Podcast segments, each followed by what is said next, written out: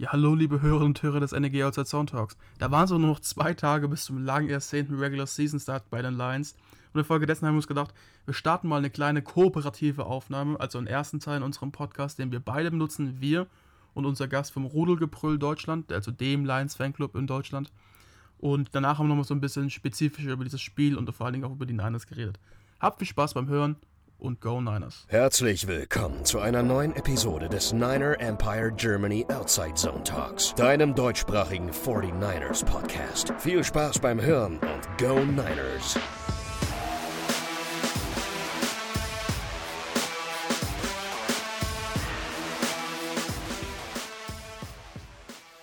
Ja, hallo zusammen da draußen. Ähm, mein Name ist David und ich darf euch da ganz herzlich begrüßen heute zu einer ja, Kollaboration. Und zwar ähm, werden wir heute so ein bisschen über das erste Spiel reden, der 49ers gegen die Lions.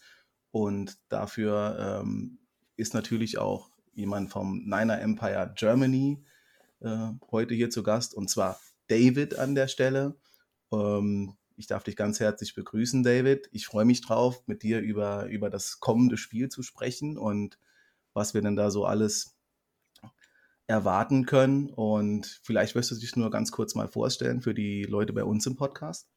Na klar, gern. Ja, erstmal herzlichen Dank natürlich für die Einladung und auch für den Vorschlag, dass wir das jetzt einfach mal nutzen, irgendwie gemeinsam eine Aufnahme zu machen, was wir dann in beiden Podcasts einfach von uns und von euch mitverwenden können. Ich bin David, ich bin jetzt seit knapp äh, anderthalb Jahren im Niner Empire Germany so ein bisschen aktiv, bin da Teil des Podcast-Teams. Wir sind da auch ein paar mehr Leute und werden jetzt äh, zur Saison alt auch noch ein bisschen aktiver, weil wir die Spiele gerne mit Preview und Review begleiten wollen.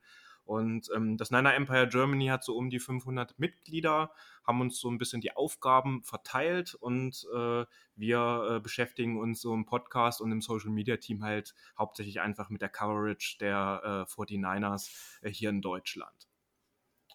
Okay, sehr cool. Ähm, da können wir bei, auf, auf Lions Seite natürlich nicht mit, äh, mithalten. Ähm, unser, die, die, die Lions Fans Germany ähm, haben ungefähr, ja, knapp über 100 Mitglieder sind wir da bei Facebook in der Gruppe. Ähm, ist natürlich vom, sag ich mal, von der Popularität her eins der kleineren Teams hier äh, in Deutschland, aber auch in den USA. Ähm, ja, wir sind jetzt auch mit dem Podcast erst äh, recht neu. Wir haben jetzt erst Anfang des Jahres angefangen, das Ganze zu machen. Ähm, Rudelgebrüll heißt der, heißt der Podcast. Und ja, das geht ähnlich wie, wie, wie euch. Das ist ein, eigentlich ein, also von unserer Seite ein Podcast von Fans für Fans. Wir wollen ebenso einfach die Coverage für die Spiele bringen. Natürlich mit dem Draft, da war einiges unterwegs bei uns, äh, was wir da, was wir da gemacht haben. Und jetzt freuen wir uns mal drauf, ja, sowas, so ein, so ein kleiner, sag ich mal, so einen kleinen Ausschnitt hier zusammen mit dir zu machen. Und ja, sehr gern. Da würde ich, da würde ich einfach mal einsteigen schon direkt und äh, dich mal fragen, was ist es eigentlich für ein Team, die, die, die 49ers, die uns da am Sonntag, am, am ersten Spieltag äh, erwartet? Mit, mit aus welcher Preseason, aus welchem Trainingcamp kommt ihr da raus und ähm, wie siehst du dein Team aktuell? Also ich würde es erstmal als äh, sehr hungriges Team beschreiben, weil äh, wer sich anderthalb Jahre vielleicht zurückerinnern kann, gab es da eine sehr schmerzhafte Niederlage im Super Bowl gegen die Chiefs und da sind ja auch noch einige Spieler oder sehr viele Spieler mit an Bord, die dieses Spiel mitgenommen haben. Ähm, es gab natürlich auch einen Wandel. Äh, letzte Saison sollte eigentlich schon angegriffen werden, aber wie er sicherlich mitbekommen hat, waren wir letztes Jahr extremst vom Verletzungspech auch verfolgt, dass es dann auch teilweise echt überhaupt nicht mehr witzig war. Also sehr viele Kreuzbandrisse, sehr viele Ausfälle über mehrere Wochen hinweg, dass teilweise die komplette Offense gefehlt hat. Und da war natürlich dann äh, letzte Saison einfach nichts zu holen, muss man sagen. Und deswegen ist es jetzt so in der 49ers-Community, äh, stehen die Zeichen so ein bisschen auf Sturm. Also man ist wirklich äh, in so einer kleinen Hype-Phase jetzt auch. Hat auch ein bisschen was mit dem Draft zu tun, der äh, im April stattgefunden hat. Wie ihr mitbekommen habt, haben wir ja auch an Stelle 3 da Trey Lance gepickt und das hat äh, sehr, sehr viele positiven, äh, positive Aspekte hervorgerufen. Nicht nur, dass Jimmy Garoppolo die Competition angenommen hat und äh, jetzt auch im Training Camp und in der Offseason und auch in der Preseason äh, schon sich auch verbessert gezeigt hat. Und Jimmy Garoppolo wird ja oftmals auch ein bisschen belächelt in der NFL. Man darf aber auch nicht vergessen, der hat auch schon das Team in den Super Bowl geführt. Natürlich unter der Handschrift von Kai Shanahan über seine Playcourse und das Playdesign, was er natürlich auch darauf ausgerichtet hat. Aber das gibt jetzt nochmal mit Trey Lance, mit äh, einem Quarterback mit einem starken Arm, der aber trotzdem natürlich sehr athletisch und mobil auch ist, nochmal auch einem Kai Shanahan eine ganz andere Dimension in seinem Playdesign. Und da können wir alle, und damit meine ich wirklich alle in der NFL auch, gespannt sein, was die 49ers da auch gerade in der Offense vielleicht dann auf dem Platz zaubern werden. Was äh, die Offense betrifft, äh, sind wir da jetzt halt sehr äh, variabel unterwegs. Es sind alle Spieler wieder fit geworden. Äh, wir haben natürlich mit äh, unserem Receiving Core, ist, ist sehr jung, muss man sagen, außerhalb von Mohamed Sanu als Veteran mit dabei. Trent Sherfield hat sich in der Offseason oder jetzt auch in der Preseason sehr hervorgetan. Äh, als fast schon dritter Receiver hinter Debo Samuel und Brandon Ayuk. Ähm, aber auch äh, die Leute, die dahinter kommen, äh, machen einen sehr guten Eindruck. Unser Run-Game wird sich nochmal weiterentwickeln und das war ja letztes Jahr auch trotz der Verletzungen äh, auf einem hohen Niveau. Da freuen wir uns auch sehr drauf. Und hervorzuheben ist auf jeden Fall in dieser Saison auch unsere Defensive Line. Ähm, da hat man auch aus den Fehlern, jetzt auch was das 53-Mann-Roster betrifft, äh, gelernt. Wir haben jetzt elf Leute äh, im Roster auf der Defensive Line und ich sag mal so, Nick Bosa ist wieder fit, auf den freuen sich natürlich wirklich alle. Der macht auch einen sehr, sehr fitten und äh, akkuraten und äh, man kann es einfach gar nicht anders sagen, äh, der hat halt richtig Bock, wieder einzusteigen in der NFL. Javon Kinlaw ist mit dabei, Eric, Eric Armstead und was uns auch sehr freut, Deford, der lange Zeit verletzt war, ist auch wieder am Start. Also unsere D-Line ist in der ersten äh, äh, Linie, sage ich jetzt mal so, die Starter top besetzt, aber auch die Tiefe in der D-Line ist super gut. Und da freuen wir uns wirklich sehr drauf. Und in der Defense darf man natürlich einen Namen nicht vergessen. Äh, unser Linebacker Fred Warner oder generell unser Backfield. Da freuen wir uns natürlich auch sehr drauf. Wie sieht es denn bei euch aus? Also ich habe mich jetzt äh, in der Tat äh, gar nicht so viel mit den Detroit Lions in den letzten Wochen beschäftigt. Ich habe mitbekommen, ihr seid ja auch mehr oder minder im Rebuild, aber ihr habt ja auch äh, jemanden äh, als Quarterback äh, äh, verpflichtet oder getradet, der ja den 49ers nicht unbekannt ist, weil wir in den letzten Jahren zweimal pro Saison gegen die Rams um Jared Goff gespielt haben. Und da würde uns mal interessieren, wie hat der sich bei euch gemacht? Und die Gegenfrage natürlich auch, äh, wie ist das bei euch gelaufen? Wie geht ihr in die Saison? Ja, also ganz generell hast du natürlich recht. Die Lions sind absolut ein, ein, ein Team im, im, Rebuild. Das fängt jetzt schon bei den, bei den Coaches natürlich an. Ein komplett neuer Coaching-Staff ähm, von äh, Dan Campbell zusammengestellt. Sehr viele Ex-NFL-Spieler, die wir da mittlerweile als, als Coaches haben. Ähm, GM Brad Holmes, ähm, auch vorher bei den, bei, den, bei den Rams tätig gewesen. Und ja, der, der Trade, klar, das war so ein, das war ja ein ziemlich, ziemlicher Blockbuster-Trade da äh, für die neue Saison. Und Stafford war natürlich ja eine, eine Lions, Lions-Ikone. Also wenn man die Lions-Fans fragt, die ja in den letzten zehn Jahren so dazu gekommen sind, da war natürlich Stafford dann eigentlich auch oftmals so ein, mit ein ausschlaggebender Grund.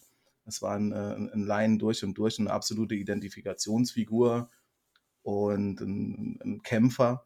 Und ähm, ja, abseits vom Platz eine super Persönlichkeit, auf dem Platz eine super Persönlichkeit und hochtalentiert.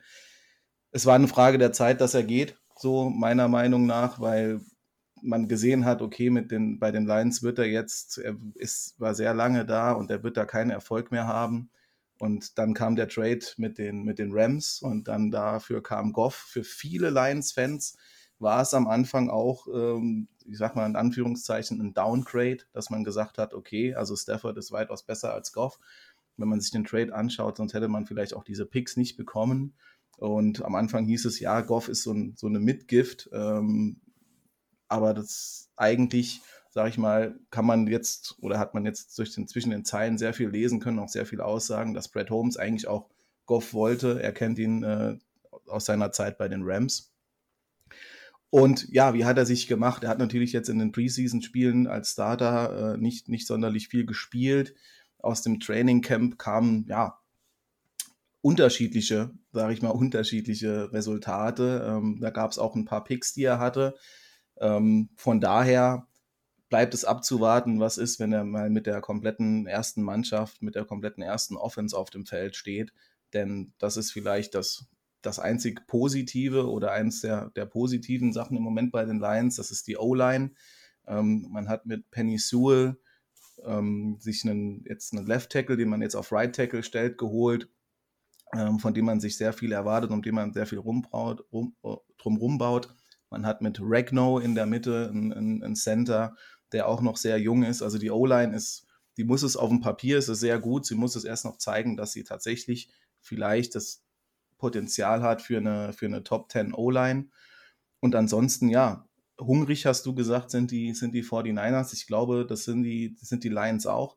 Ähm, wir haben sehr viel junge Spieler, wir haben sehr viele altgediente Veteranen abgeben müssen, sehr viele Leistungsträger abgeben müssen, wie Stafford, wie Golloway, wie, wie Jones.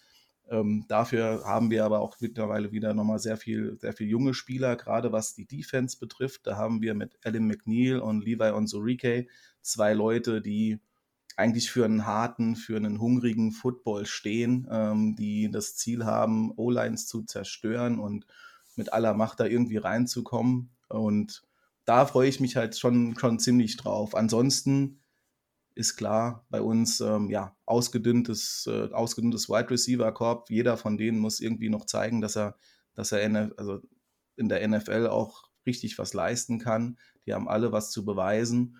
Und von daher, ja, es kommt ein Team, was, glaube ich, keinem wirklich so Angst macht, aber wo vielleicht auch die, die ein oder andere Überraschung dabei ist. Ja, ich bin da wirklich gespannt und du hast ja äh, Stafford auch erwähnt, der war ja dann auch äh, rund um den Trade auch äh, mit den 49ers immer wieder in Verbindung gebracht worden. Und äh, also ich persönlich halte von Stafford natürlich auch sehr viel und hätte auch interessant gefunden, wie der vielleicht mit Shanahan zusammen agiert hätte.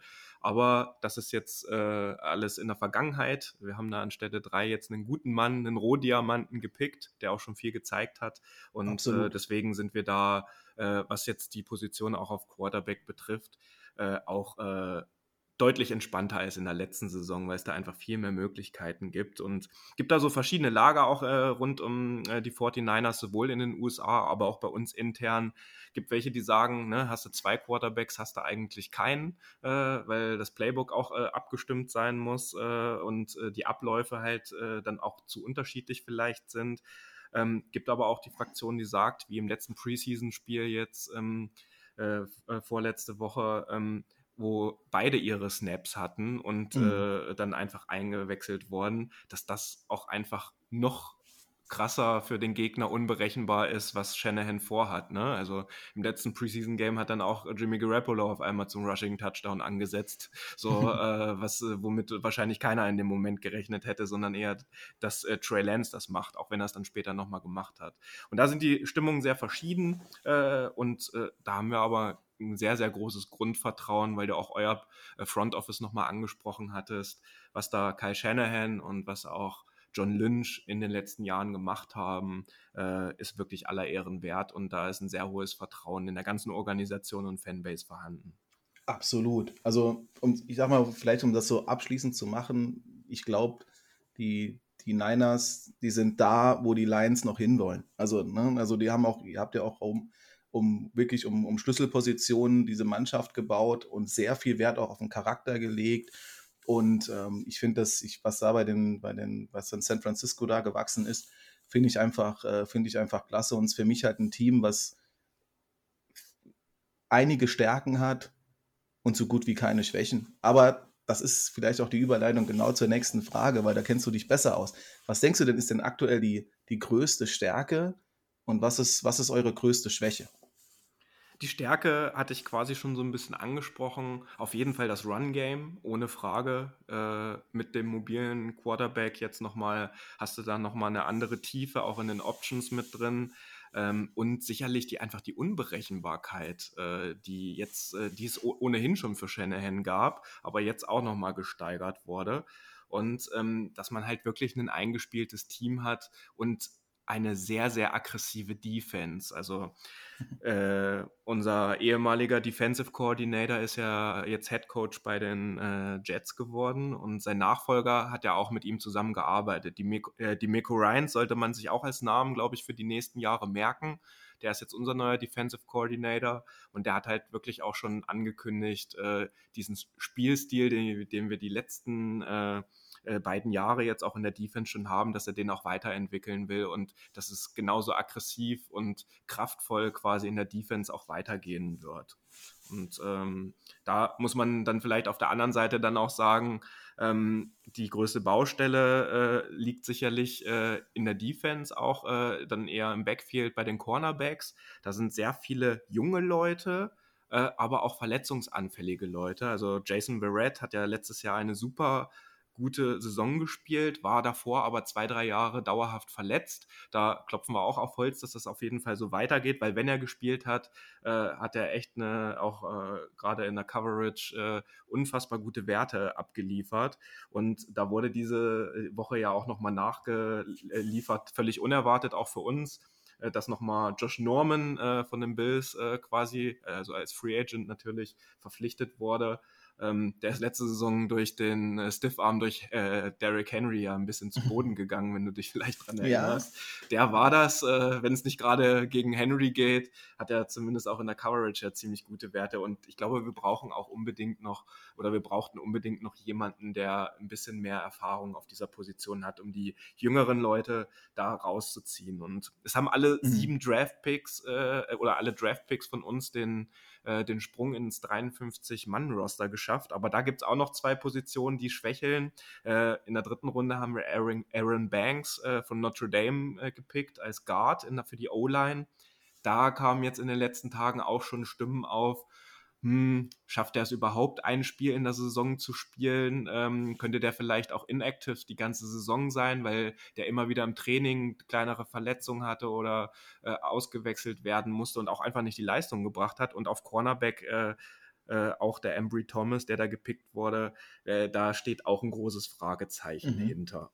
Aber ansonsten sind das so wahrscheinlich die Schwachstellen, äh, die es gibt. Aber ich sag mal so, mit einer aggressiven D-Line und äh, guten Linebackern werden, werden die vielleicht nicht so oft in den Genuss kommen, jemanden äh, zu verteidigen. Klar. Wie sieht es denn bei euch aus? Also was würdest du jetzt äh, anhand äh, deiner Ausführungen, die du gerade auch schon getroffen hast, bei den Lines sagen, wo liegen da gerade eure größten Schwächen? Weil ist ja auch nicht einfach, wenn ein Quarterback neu in ein Team kommt und äh, die Chemie erstmal mit Playbook und äh, dem Playdesign hergestellt werden muss. Absolut. Also das ist, wie gesagt, das ist so ein bisschen, bisschen umgekehrt. Ähm, vielleicht gibt es da bei den einzelnen Spielern gibt vielleicht so ein bisschen Überschneidung, wer stark und wer schwach ist bei den, bei den 49ers und bei den Lions. Ansonsten ist es genau umgekehrt. Wir haben sehr, sehr viele Schwächen aktuell, äh, wie das nun mal in so einem Rebuild ist, ähm, die man aus, ausbessern muss. Ähm, und ich würde mal tatsächlich sagen, in der Tiefe des Feldes, sowohl auf Offense und als Defense, sehe ich im Moment äh, unsere, unsere größten Schwächen. In der Offense ganz klar die, die Wide Receiver ähm, an der Stelle. Wie gesagt, da ist wirklich keiner, da ist jetzt wirklich kein großer Name dabei. Und das sind alles Leute, die, die sich da beweisen müssen. Klar, mit, äh, mit Amon Ross and Brown ähm, hatte ich mich natürlich gefreut, dass, dass wir ihn gepickt haben und äh, gibt vielleicht nochmal so, so einen kleinen Schub. Sein Bruder Economist ist ja jetzt bei den Green Bay Packers auch gecuttet worden. Ähm, gibt vielleicht ja nochmal einen kleinen Schub für, für die, für die Lions-Fanbase an der Stelle. Aber der hat sich halt auch gut gemacht. Aber trotzdem, es ist ein, ist ein Rookie in seiner ersten NFL-Saison. Also wenn man das, den schon rausstellen muss als Wide Receiver, dann kann man sich ungefähr vorstellen, was da los ist. Auf der anderen Seite, äh, in, der, in der Secondary, ist es natürlich mit Okuda, der damals ja auch ein äh, First-Round-Pick war, der in der letzten Saison halt schon ja, sehr stark geschwächelt hat, aber bestimmt auch dem ähm, geschuldet, dass wir halt auf unserer Seite überhaupt keine Pressure auf den Quarterback äh, gebracht haben und ja, gefühlt jeder Quarterback noch sich einen Tee machen konnte, bevor er das lange Ei wirft. Von daher ist es dann auch für, einen, für Cornerback schwer. Also würde ich sagen, das sind schon mal auf ziemlich stark, also ziemlich, ziemlich unsere, unsere Schwächen. Ähm, die Stärken, wie gesagt, liegen dann höchstwahrscheinlich ja, bei der O-Line. Ähm, die auf dem Papier sehr, sehr gut, sehr, sehr gut dasteht. Jetzt mit Zul, der sich auf Right Tackle noch ein bisschen akklimatisieren muss. Ähm, da bin ich, da bin ich echt mal gespannt. Und ansonsten, klar, das, das Running Back Core äh, mit Swift und Jamal Williams ist auch gar nicht so schlecht. Also da haben wir, das ist so ein bisschen die, sind ein bisschen die Lichtblicke und ja, End, Hawkinson, klar. Ähm, das sind so ein bisschen unsere, unsere Lichtblicke. Aber ansonsten, ja, würde ich, äh, würde ich sagen, gibt es leider viel zu viele Schwächen aktuell.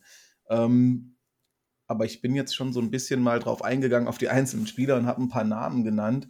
Und ähm, da würde mich mal bei dir interessieren auch, ähm, welcher Spieler, wo du denkst, du sagst so, bei welchen Spieler müsste man bei San Francisco jetzt so ein, ein gewisses Augenmerk draufhängen? Bei welchen Spieler, auf wen freust du dich, wen, wen wirst du genau beobachten bei einem Spiel?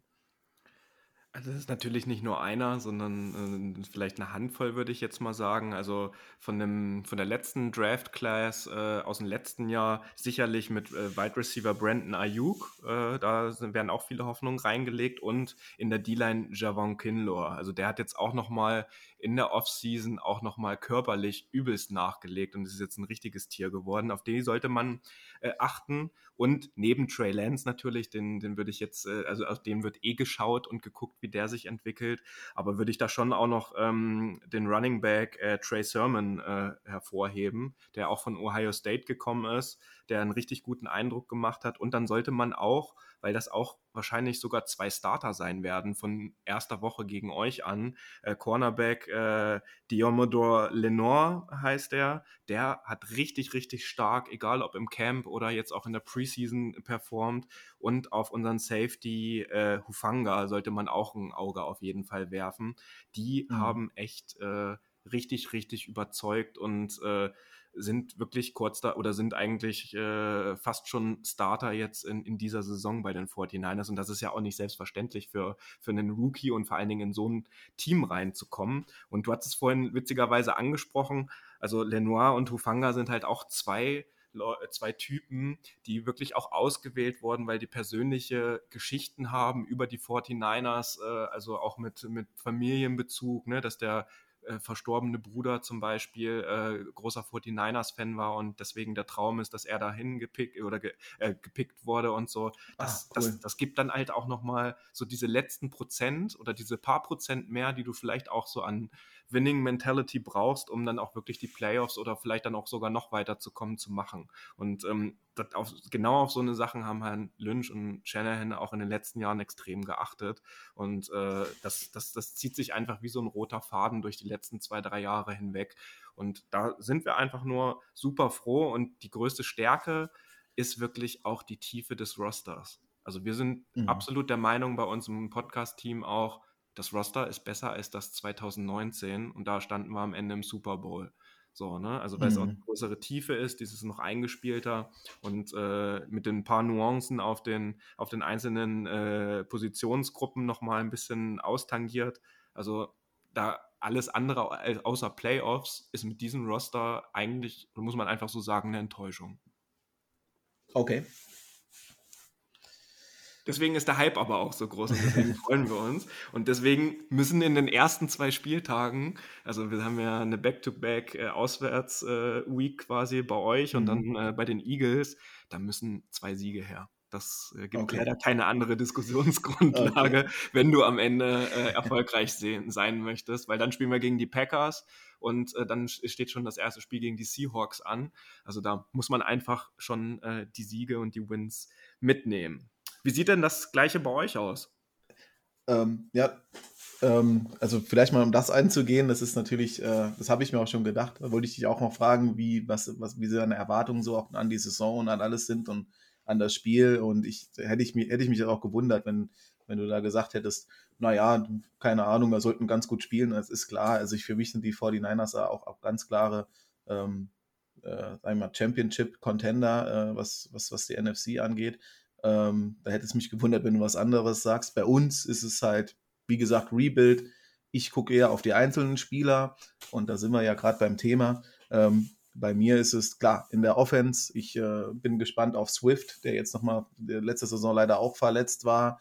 Ähm, als Running Back, von der, an dem wir natürlich große Hoffnungen stecken. der sowohl im Running Game als auch im Passing Game ähm, sehr gute Leistungen auch während des Camps jetzt nochmal gezeigt hat und wir wissen, dass er es kann. Ähm, dann auf der anderen Seite, wir haben eben drüber gesprochen, Jared Goff, endlich mal mit der, mit der äh, First Offense auf dem, auf dem Feld und zu sehen, wie und gerade dann in so einem Spiel, ne, ist gerade nicht einfach, dann gegen eine, so eine Defense dann anzutreten. Und wie macht er sich da, wie kommt er da mit dem Druck klar und kann er vielleicht schon so ein bisschen, also sieht man vielleicht schon so ein paar Lichtblicke, wobei ich da gar keinen, also wenn es auch dann nur 150 Yard wären in dem Spiel, ähm, es, es, kommt drauf an, wie, wie, wie er es macht. Ganz interessant für mich wird auch natürlich unser, unser First-Round-Pick Penny Sewell sein. Ähm, warum? Klar, er muss sich erstmal akklimatisieren auf Right Tackle, aber da wird er auf der einen Seite erstmal gegen Eric Armstead äh, spielen, wahrscheinlich, ähm, was, was schon mal eine, eine, eine ganz große Nummer ist. Und dann äh, ist es ja auch, berichtige mich, wenn ich falsch liege, aber bei den 49ers auch so, ähm, dass ja viel rotiert wird ja. und alles so ein bisschen durchrotiert wird. Und dann kann auf einmal auch ein Nick Bosa ähm, wo ich übrigens äh, auch der Meinung, den ich auch übrigens super gerne spielen sehe und mich auch freue, dass er fit ist. Er hätte können noch ein Spiel warten, nicht bedingt jetzt unbedingt gegen die Lions, aber ähm, nee, ich finde den Jungen einfach, einfach klasse, ähm, mit, mit welchem Hunger, mit welchem Ehrgeiz der da an die Sache rangeht und wenn man das jetzt auch so ein bisschen verfolgt hat, er, viele sagen ja, er ist, er ist besser aus seiner Verletzung gekommen als vorher. Er hatte, glaube ich, sogar ein bisschen äh, Gewicht sogar verloren. Äh, ja, das hat sogar Trent Williams gesagt, so, ne? Mhm. Und klar ist das natürlich auch immer ein bisschen Pushing äh, gegenseitig und so, aber Trent Williams ist ja jetzt in der O-Line auch eine sehr renommierte Persönlichkeit in der NFL und hat schon gegen einige D-Liner gespielt. Deswegen, also ich, ich glaube, dass, dass, dass der wird richtig, richtig gut sein. Ähm, und dann natürlich freue ich mich auf, also auch natürlich auf Hawkinson, äh, unseren Tight End. Ähm, mit, mit Kittel habt ihr ja auch einen der, der, der besten Tight Ends der, der Liga. Ähm, wir stecken da auch sehr viel Hoffnung in Hawkinson, äh, weil eigentlich er ist quasi unser bester Receiver als Tight End. Und ähm, vor allem werde ich dann sehr, ähm, bin ich sehr gespannt, weil er wird dann gegen von den von dir angesprochenen Fred Warner spielen. Und ja, da kann er mal zeigen, ob er, ähm, ob er dem Hype auch gerecht wird. Äh, das wird alles, alles gar nicht einfach. Also das mal so zur Offense-Seite und auf der, auf der Defense-Seite ähm, freue ich mich auf, auf Alan McNeil, ähm, Defensive Tackle bei uns und, und Levi Onzurike, die beiden Jungen. Ähm, ob die da vielleicht ein bisschen die O-Line bei euch durcheinander würfeln können, weil das hat man in Detroit jahrelang vermisst, äh, dass es einfach mal auch mal Sex gibt, dass es Pressure auf den Quarterback gibt. Und ähm, dementsprechend freue ich mich auf diese beiden. Und dann zu sehen, wenn das alles vielleicht ein bisschen funktioniert, wie, wie Okuda da hinten ähm, sich macht, in, entsprechend um dann bei euch die ähm, Brandon Ayuk oder Debo Samuel da, da zu decken. Ähm, das, das wird, wird ganz interessant. Insgesamt glaube ich aber, dass auch, du hast es angesprochen, das gute Laufspiel bei euch dann das Feld öffnen wird und es wird wahrscheinlich, wir werden es also ich will mir jetzt da nicht die Hand ins Feuer legen, aber wir werden es wahrscheinlich sehen, dass da mal ein, auf in der ja, ein langer Pass kommt, wo hinten auch einer von euch frei ist und es äh, gute Yards gibt. Ähm, das wäre auf jeden Fall wünschenswert. ja, also nicht für uns, aber ich, ich, ich glaube, es wird so sein und man sollte, ich, man sollte da als, als ich meine, ich bin jemand, der dann realistisch da reingeht, ich will da nicht enttäuscht werden. Ähm, das ist, äh, man ist öfter schon dem Hype verfallen vor einer Saison und wurde dann nachher böse enttäuscht. Und das war in den letzten drei Jahren bei uns auch so. Ähm, von daher, ja. Ja. Gucken also, wir, ne, wir müssen auch erstmal in die Saison starten. Das heißt ja auch nicht, dass alle Abläufe in der ersten Woche gleich halt super funktionieren und sind auch schon oft äh, äh, scheinbar übermächtige Gegner, will ich jetzt aber eigentlich auch gar nicht so nennen, ähm, halt dann wirklich auch gestrauchelt und dann hat auf einmal nichts funktioniert, so wie man sich das vorgenommen hat. Also da spielt ja dann doch der Fluss, also der Flow und äh, wie man sich auf das Spiel einstellt, dann doch eine große Rolle. Wenn es dann einmal läuft, dann glaube ich auch, dass es äh, wahrscheinlich eine einseitige Kiste wird, äh, auch jetzt äh, ganz objektiv betrachtet, aber du weißt immer nicht, wie man ins Spiel startet. Vielleicht startet ihr mit einem super Touchdown-Drive ins Spiel, äh, dann äh, ist die Offense von uns dran verkackt völlig. Ihr macht einen zweiten Touchdown und dann kann so eine Stimmung auch mal ganz schnell kippen. So. Ja, gab, gab es schon öfter. Äh, ich glaube, letzte Saison gegen Green Bay sind wir so gestartet. Ähm, irgendwie vergessen wir dann oftmals, dass vier Quarter zu spielen sind und zum Schluss hat man, hat man dann doch verloren.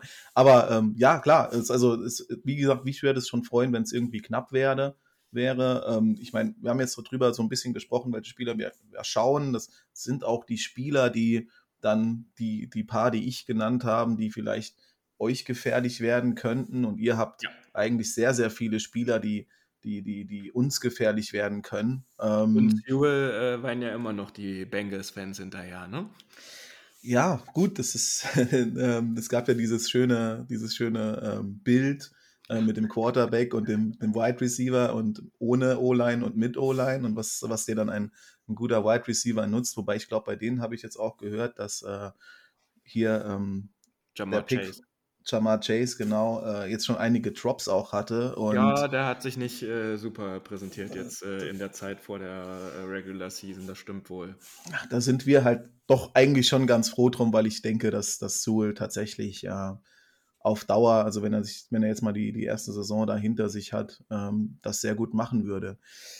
Jetzt eine, noch zwei Fragen hätte ich noch und eine davon ist, was müssten denn die Lions tun, deiner Meinung nach, um dieses Spiel gegen die 49ers überhaupt gewinnen zu können? Oder gibt es da überhaupt eine Möglichkeit? Du hast jetzt gesagt, zwei schnelle Touchdowns, aber so vom, vom taktischen her gesehen, was, auf was, was müsste man attackieren, auf was müsste man achten? Ihr dürft die, das Run-Game auf jeden Fall nicht ins Laufen kommen lassen, weil äh, da schätzen und lieben wir einfach auch Kyle Shanahan über sein Playdesign. Wenn das einmal läuft und du irgendwie äh, zwei, drei Snaps hast äh, und jedes Mal das First Down macht, dann ist das bei ihm einfach ein Selbstläufer und dann, dann wird man halt wirklich schnell überrannt oder es passiert dann doch was, dass äh, Trey Lance relativ schnell dann doch reinkommt, auch mal für einen weiten Ball und das passiert, äh, was er auch in der Preseason schon gezeigt hat, dass er den weiten Ball auch sehr locker werfen kann auf äh, äh, Sherfield zum Beispiel. Und ähm, das muss definitiv passieren. Und der zweite Punkt ist, äh, ihr dürft äh, die aggressive D-Line, die wir jetzt haben, äh, und auch die Linebacker, die ab und zu mal blitzen natürlich, ähm, wenn ihr das im Griff habt mit eurer O-Line dann äh, und äh, auch in, in, eurer Offense ins Spiel findet, dann kann das ein Schlüssel auf jeden Fall sein. Aber wenn dann gleich von Anfang an der Durchbruch gelingt, äh, sozusagen, und äh, das äh, ja auch nochmal unsere D-Line dann befeuert, das könnte dann äh, nicht so gut enden. Also wenn die erstmal jetzt in den ersten zwei Vierteln vielleicht so ein bisschen aus dem Spiel genommen wird, was ich mir sehr schwer vorstelle, muss ich ganz ehrlich sagen, in der Form. Und äh, weil wir sind e-, e-, einfach auch nur ultra froh, dass wir jetzt durch eigentlich durch die komplette Off-Season, Preseason und durch das Camp gekommen sind, ohne dass es da wirklich schwer, super schwere Verletzungen gab, bis auf unseren zweiten Running Back, sage ich jetzt mal so, der ein paar Wochen noch ausfällt, ähm, ist das schon aller Ehren wert und äh, macht uns sehr viel Freude. Also das sind so die zwei Keys, die ich äh, mit auf den Weg geben würde. Okay. Wie sieht das bei euch aus? Ja gut, wie viele Keys möchtest du denn? Also ich, ich, ich sag mal so, ähm, klar, also äh, und ich, ich glaube auch, das ist ungefähr so, dass was, was wir sehen werden, ähm, eure D-Line wird halt die, die Schwäche irgendwo finden. Ähm, ob das jetzt dann äh, Sewell ist, der, der eventuell da nicht, nicht, nicht standhalten kann gegen Armstead oder ob man dann, dann mal durchwechselt und, und Bosa steht auf einmal da an der Seite und kommt einfach durch und man hat da die, die, die Line of Scrimmage, äh, beherrscht die nicht mehr. Das, das, das könnte natürlich, äh, oder ich glaube, dass es, dass es, dass es so werden wird. Äh, ansonsten nochmal die, die Secondary bei uns ähm, auch nicht so gut und da kommt dann nochmal das, was du gesagt hast, wenn dann kommt irgendwann auch der lange Ball und der wird, der wird da sein, ähm, und der wird auch durchkommen, weil wir einfach auch junge, die jungen Cornerbacks da hinten haben, die noch ein bisschen, äh, bisschen grün in den Ohren sind und einiges lernen müssen. Ähm, das ist alles, für die Zukunft ist das alles schön. Äh, ich glaube, dass die, die auch richtig gut werden. Aber in diesem Spiel, glaube ich, werden wir da, werden wir da nicht äh, für San Francisco bereit sein. Ähm, und auf der anderen Seite, ja, auch klar, dass, äh, dass da auch äh, eure Secondary gegen das Receiving Corp ganz, ganz gut, unser Passing Game da nicht, nicht, nicht durchgeht. Das glaube ich auch nicht. Ähm, wir werden eher viel, viel Laufspiel von den Lions an der Stelle sehen. Aber ich glaube, ich glaube nicht, dass es reichen wird. Von daher, ähm, die Schwächen, einfach die vielen Schwächen, die da sind, die werden höchstwahrscheinlich äh, gnadenlos von euch ausgenutzt. Und ja, dann ähm, hoffe ich einfach nur, dass es nicht zu, zu klar wird. Ich hoffe, dass wir es irgendwie schaffen, doch ein spannendes Spiel äh, zu bieten. Ähm, wenn natürlich dann mehr bei rumkommt, wäre schön. Ähm, wären wir auch schon gerade bei der letzten Frage. Äh, kurz und knackig. Äh, wie ist dein Tipp? Ich sage äh, 27-13 für die 49ers. Okay. Ja, ähm, wäre, wäre natürlich eine, eine klare Sache. Ähm, ich würde es mir wünschen, wenn es nur mit, mit sieben Punkten Unterschied wäre und sage 24, 31 für euch. Und dann damit wäre ich auch schon komplett zufrieden tatsächlich. Das würde ich auch unterschreiben. Hauptsache der Win steht am Ende da, weil äh, bei uns ist es ja auch immer noch mal das große Problem, vielleicht für die ZuhörerInnen von euch, die NFC West, äh, da haben alle vier Teams äh, jetzt äh, die Ambition, äh, irgendwie in die Playoffs zu kommen. Ähm, wir haben auch letzte Woche äh, eine Aufnahme mit den deutschen Fans quasi von den Seahawks, Cardinals und Rams noch gehabt. Und ähm, die sind alle äh, auch ein bisschen gehypt. Vielleicht die Cardinals äh, mit kleinen Abzügen ein bisschen weniger als die anderen drei. Natürlich auch durch euren alten Quarterback bei den Rams. Auf, äh, auf jeden Fall ist da eine, eine hohe Erwartungshaltung. Aber wir werden uns innerhalb der Division einfach auch wieder äh, gegenseitig die Losses zuschieben. Letz selbst mhm. letzte Saison, als äh, alle Teams irgendwie auch ein bisschen verletzungsanfähig waren, haben, haben alle, glaube ich, 3-3 am Ende innerhalb der Division gestanden oder 4 zu 2. Das heißt, man nimmt sich schon innerhalb der Divisions äh, ein paar Siege weg. Und ähm, das ist immer relativ schwierig, wenn man dann den First Seed haben möchte in der NFC. Ähm, äh, was ja nun mal einfach mit einem super wichtigen Heimvorteil bis zum Super Bowl versehen ist. Und da sehe ich die Gefahr, dass äh, wahrscheinlich kein Team aus der NFC West, außer man dominiert das wirklich übelst und kann hm. ähnlich wie zum Beispiel vor zwei Jahren wirklich auch durchmarschieren und es passt einfach alles zusammen. Aber ich kann mir nicht vorstellen, dass wahrscheinlich sogar der NFC West-Sieger nicht mal den First Seed bekommen wird, weil man sich halt innerhalb der Division zu viele äh, Niederlagen eingefangen hat. Da hast du, da hast du absolut recht. Die Division von euch ist, äh, ist brutal und auch die, die Cardinals haben sich, äh, du hast sie angesprochen, in den letzten Jahren ja sehr gut verstärkt und sehr gut gemacht. Ähm, da bin ich gespannt. Das ist eine der spannendsten Division. Ich wünsche euch auf jeden Fall viel, viel Glück und ähm, hat mich sehr, sehr gefreut, heute mich mit dir hier unterhalten zu können. War eine, war eine coole Sache.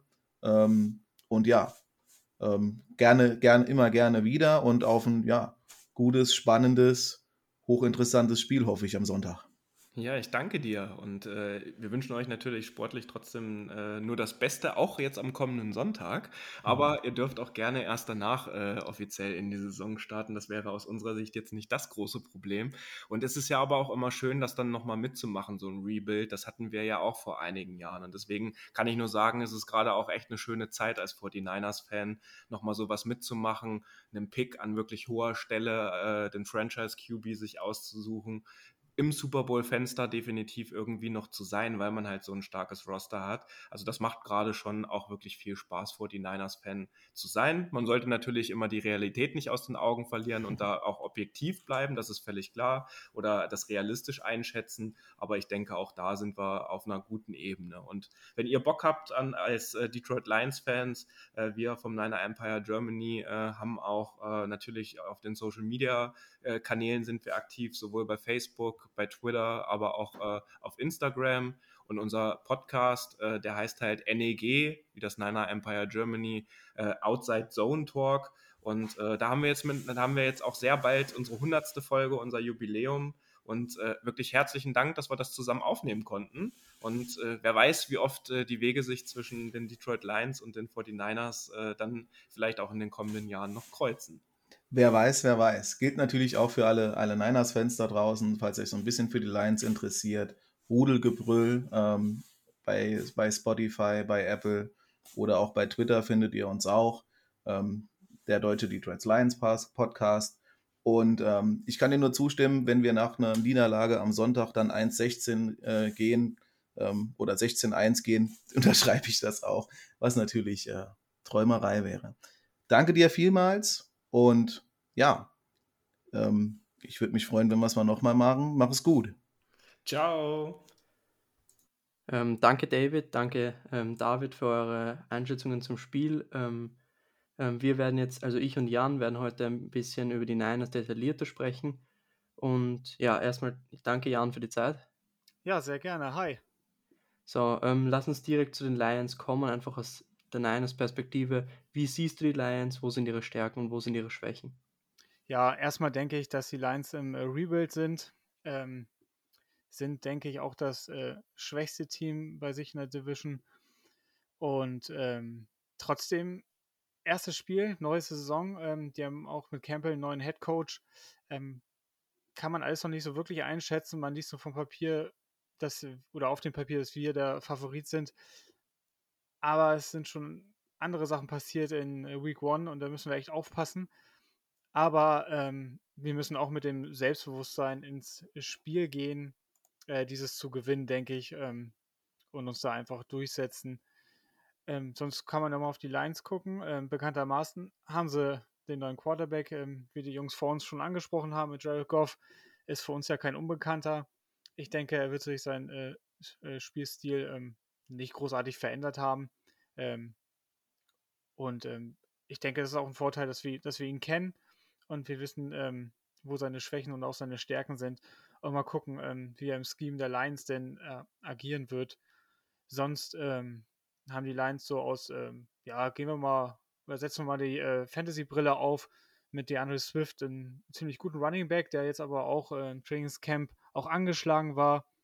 Ähm, müssen wir mal gucken. Denn Ty Hawkinson kann man noch äh, nennen. Das wird wohl der, ja, auch wenn er Ty ist, wohl der Nummer 1 Receiver äh, bei den Lions werden. Und je nachdem, wie sie dann noch so auf den Hut zaubern. Das ist ja das Spannende, so in Woche 1. Ähm, so viel kann man noch nicht sagen, nur ein bisschen äh, auf dem Papier. Und ähm, nichtsdestotrotz freue ich mich einfach wahnsinnig auf dieses Spiel, dass es wieder losgeht und ich bin heiß. Sehe ich ähnlich wie du. Einfach dieser Überraschungsfaktor Week One und dann auch noch neuer Coaching-Staff. Was kann man von denen erwarten? Man weiß einfach diese Tendenzen nicht, was sie bei First Down machen. Und einfach diese Dinge sind extrem wichtig in der Saison, die vorher rauszufinden. Und jetzt weißt du eigentlich nicht, du kennst natürlich Anthony Lynn, aber der wird sich natürlich auch ein bisschen adaptieren. Er wird viel den Ball laufen mit der Andre Swift. Das, da bin ich mir auf jeden Fall sicher. Also das wird auf jeden Fall sehr, sehr wichtig, dass wir den Lauf stoppen. Und wenn wir jetzt wirklich aufs Papier schauen, viele Stärken haben die Lions nicht. Du hast es gesagt, sie sind im Umbruch. Und natürlich, einen Gegner darfst du nie unterschätzen. Und wie ich es gesagt habe, Week One ist immer eine Überraschung drin, neuer Coaching-Staff, aber normalerweise sollten wir das Spiel definitiv gewinnen. Ja, richtig, richtig. Ähm, trotzdem, ich denke mal, ne, ja, ich will nicht sagen, Nervosität äh, wird vorhanden sein, aber bei den Lions genauso. Die hätten sich vielleicht auch einen anderen Gegner gewünscht am ersten Spieltag. Aber es ist ein Heimspiel, die Fans sind zurück. Das kann auch einen Push geben. Ähm, aber wenn wir da gleich äh, von der ersten Minute an gleich ähm, Attacke machen, also beziehungsweise denn, keine Ahnung, wenn, äh, wenn die Lions den ersten Angriff haben, den Ball zuerst bekommen, dass wir dann äh, gleich mit Free and Out oder dass die Lions mit Free and Out rausgehen und ähm, wieder vielleicht dann gleich im ersten Angriff, im ersten Drive gleich scoren können, dass wir ähm, gleich von vornherein, ich denke, das wird wichtig, gleich von vornherein äh, zeigen, wo es lang geht und uns dann irgendwie ja so auf die Siegesstraße bringen. Sehe ich ähnlich. Also in Führung gehen wird auf jeden Fall wichtig, weil wenn du dann zum Beispiel 7-0 hinten liegst und dann, keine Ahnung, 3 and out und dann haben die wieder den Ball. Also da kann gegen jedes Team in der NFL was passieren. Also wir sollten definitiv in Führung gehen und dann einfach unser Ding runterspielen. Wir haben auch definitiv mehr Erfahrung. Wenn ich jetzt zum Beispiel aufs Lions Backfield schaue mit, mit Okuda als Nummer 1 Corner, der jetzt in sein zweites Jahr geht und kein gutes erstes Jahr hat, also der Erfahrungsfaktor spricht auch definitiv für uns. Ja, richtig, richtig.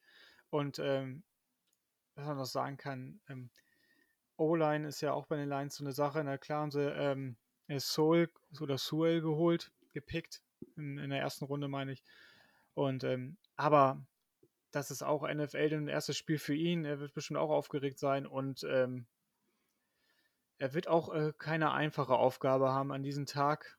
Und ähm, wenn wir so auf unsere D-Line mal gucken, Bosa kommt wieder, mal gucken, wie er eingesetzt wird, aber man geht davon aus, dass er halt ähm, auch, auch, starten wird. Ford kommt wieder rein, Armstead ist da, Kinlaw geht in sein zweites Jahr. Und das kann schon heftig werden für die Lions, ohne da jetzt, ähm, ja, übermäßig zu klingen, aber mit ja, vor allem, vor allem Sewell hatte ja echt Probleme in der Preseason und da hat er schon nicht die besten Edge Rusher gespielt. Und ja, jetzt kommt richtig. dann Nick Bosa um die Ecke. Richtig, genau.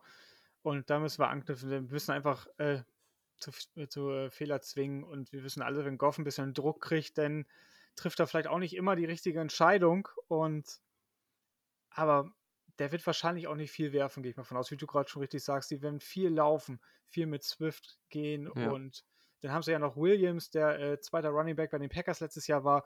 Der ist eigentlich auch ziemlich gut, finde und Finde ich auch, ja. Ja, die werden sich das schon aufteilen oder Swift wird vielleicht noch ein bisschen mehr kriegen, aber die werden viel laufen, wenn wir gleich von vornherein äh, das unterbinden können, dann äh, sehe ich da schon ganz gute Chancen für uns. Das sehe ich auch so. Gut, ich würde sagen, kommen wir mal zu den Niners. Ähm, am Mittwoch am Abend kam der Practice Report raus. Brandon Ayuk, Jason Verrett, Nick Bosa und Dee Ford haben voll trainiert. Jalen Hurd hat nicht trainiert und Emmanuel Mosley auch nicht. Genauso wie Kevin Givens. Ähm, Shannon hat in der Pressekonferenz gesagt, dass Jalen Hurd ein Kandidat für die Injured Reserve ist, also für die kurze IR, also für drei Wochen, weil er wieder Probleme im Knie hatte. Und, ah ja, und Javon Kinlaw hat nicht trainiert und Trey Lance war limited wegen seinem Finger. Ja, richtig, genau. Ja, es geht leider so weiter mit Hurt. Ich weiß noch ein paar Wochen, da saßen wir beide hier auch zusammen, haben über Hurt gesprochen und ähm, waren da auch ein bisschen ja, zwiegespaltend, was ihn angeht, ähm, ob sein Körper das überhaupt standhalten kann.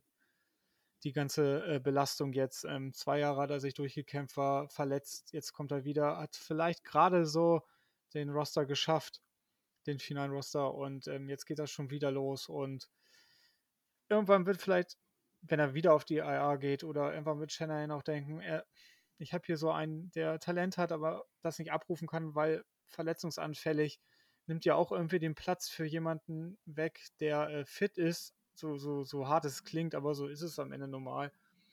Und ich denke, wenn wir ihn gut drei Wochen nochmal rausnehmen, dann kommt er wieder und wenn es dann immer noch nicht ähm, ja, geschafft hat oder immer noch nicht fit ist, gesund ist, richtig, dann ist vielleicht auch ja irgendwann gut. Dann setzen wir ihn auf die Long-Term IR und dann ähm, weiß nicht, kann er in der nächsten Offseason sein Karriereende verkünden. Das äh, stimmt mir schon sehr traurig, weil Talent ist ja bei ihm da.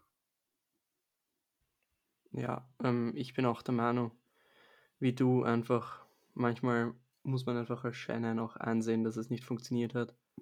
Ich, wir sprechen jetzt auch nicht von einem First-Round-Pick, wo du wirklich riesen, also richtig da rein investiert hast sondern von einem Third-Round-Pick und wir geben ihm jetzt schon drei Jahre und er verdient jetzt auch nicht, also er verdient nicht viel, aber jetzt auch nicht wenig und für das, dass er nie gespielt hat, langsam sollte die Geduld zu Ende sein.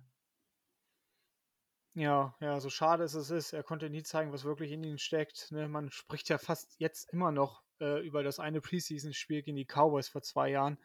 Aber wie gesagt, das ist zwei Jahre her, es war Preseason und ja, es äh, tut mir echt leid, wenn ein talentierter Sportler irgendwie das nicht abrufen kann oder nie zeigen konnte, ähm, zu was er fähig ist. Aber ähm, NFL ist Business, so hart es klingt, und irgendwann muss man dann auch eine Business-Entscheidung treffen. Und so Gut, ist es. Kommen, wir, ja. Äh, kommen wir zum Spiel jetzt. Ähm, was erwartest du von den 49ers? Was müssen die 49ers machen, um das Spiel zu gewinnen? Ja, wie schon angesprochen von uns beiden auch. Ähm, das Spiel an der Line aus Scrimmage gewinnen, äh, Goff unter Druck bringen, das äh, Laufspiel der Line sofort unterbinden, ähm, mit dem ersten Drive von uns am besten sofort scoren und ja, dann immer wieder nachlegen und ähm, ja, auf jeden Fall unser Laufspiel durchbringen. Da bin ich echt gespannt, wie wir das aufziehen. Dann mit Play-Action ergänzen, Pässe zu Debo, Ayuk und Kittel, die äh, ich kriege schon eine Gänsehaut, wenn ich die drei zusammen auf dem Platz sehe quasi gefühlt das allererste Mal. Und ähm, das könnte so der, der Schlüssel sein.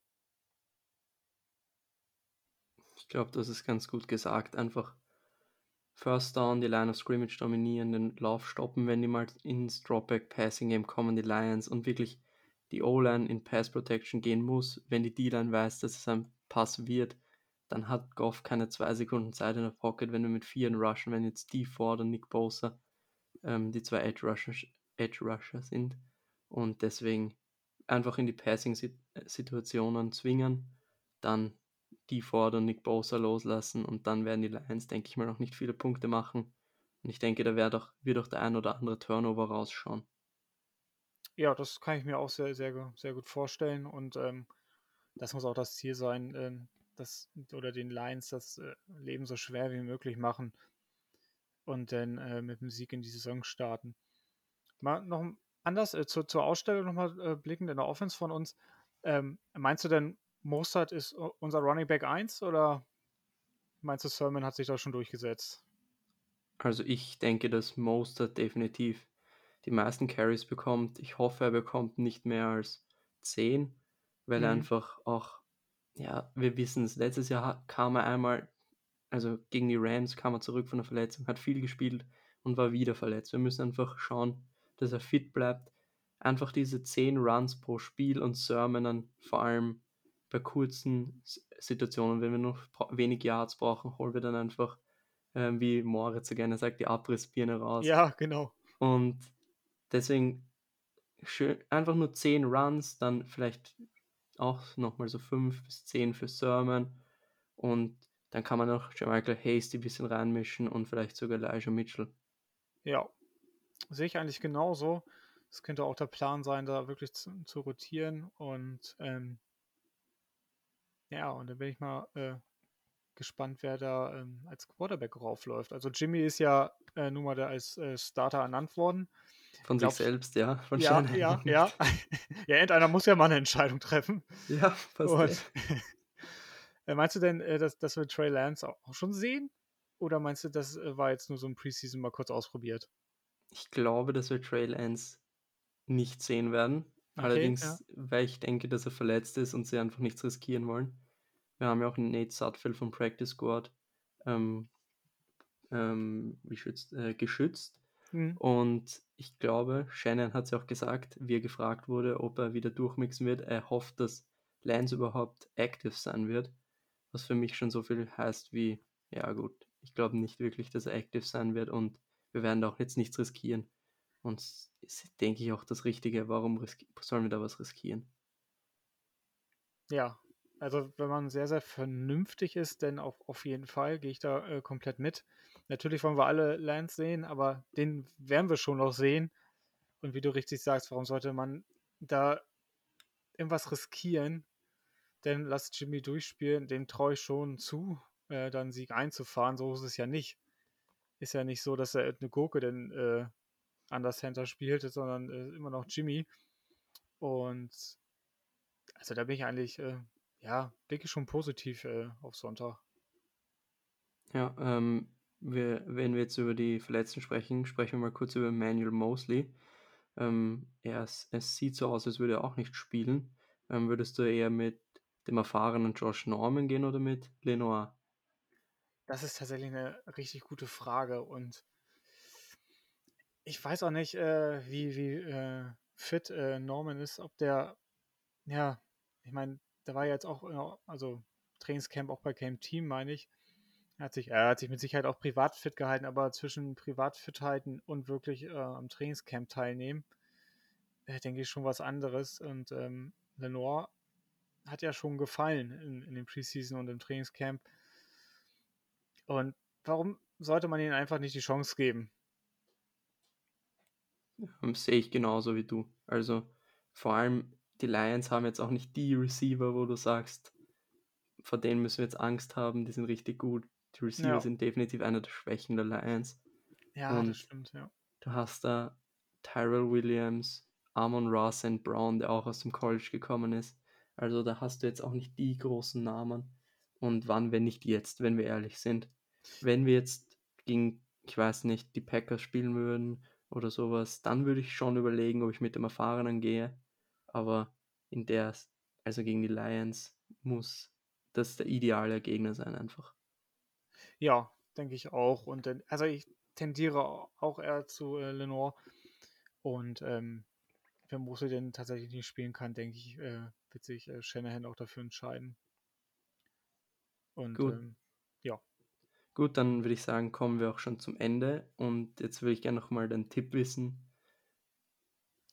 Ja, ähm, generell ist es äh, für mich ein besonderes Spiel. Ich habe zu Detroit eine, so eine kleine Bindung. Ich habe mein erstes NFL-Spiel, was ich äh, live in den USA im Stadion gesehen habe, tatsächlich, das war in Detroit im Ford Field 2013. Und es ist immer für mich was Besonderes, das dann irgendwie zu sehen, auch wenn es jetzt am Fernseher nur ist. Und ähm, nichtsdestotrotz habe ich jetzt auch ein bisschen einen Tipp überlegt. Ich denke, unsere Defense wird da äh, schon gut gegenhalten. Ähm, erstes Spiel. Und ähm, ich denke, wir werden am Ende, es wird nicht, ja, ungefährdet, würde ich fast sagen, ähm, 28-10 gewinnen. Okay, mit den 10 hatte ich auch für die Lions. Ja. Also ähm, aber ich sage, wir gewinnen 21 zu 10, einfach weil wir sind es aus den letzten Jahren gewohnt, dass die erste Woche ist die Offense noch nicht so am Laufen. Wir hatten Probleme gegen die Bucks 2019. Ja, okay, ja. Und letztes Jahr hatten wir jetzt auch gegen die Cardinals kein glorreiches Spiel in der Offense. Deswegen gehe ich einfach mit 21 Punkten. Ich glaube, wir haben auch in, den, in der Shanahan-Ära nie mehr als 24 Punkte in Woche 1 gemacht. Ich bin mir da jetzt nicht ganz sicher, aber ich glaube es gelesen zu haben. Deswegen ja. gehe ich mit 21 zu 10. Ja, nehme ich auch, ne? so ist es nicht. Ich denke, es ist uns allen egal, wie wir gewinnen. Hauptsache, da steht am Schluss der Win.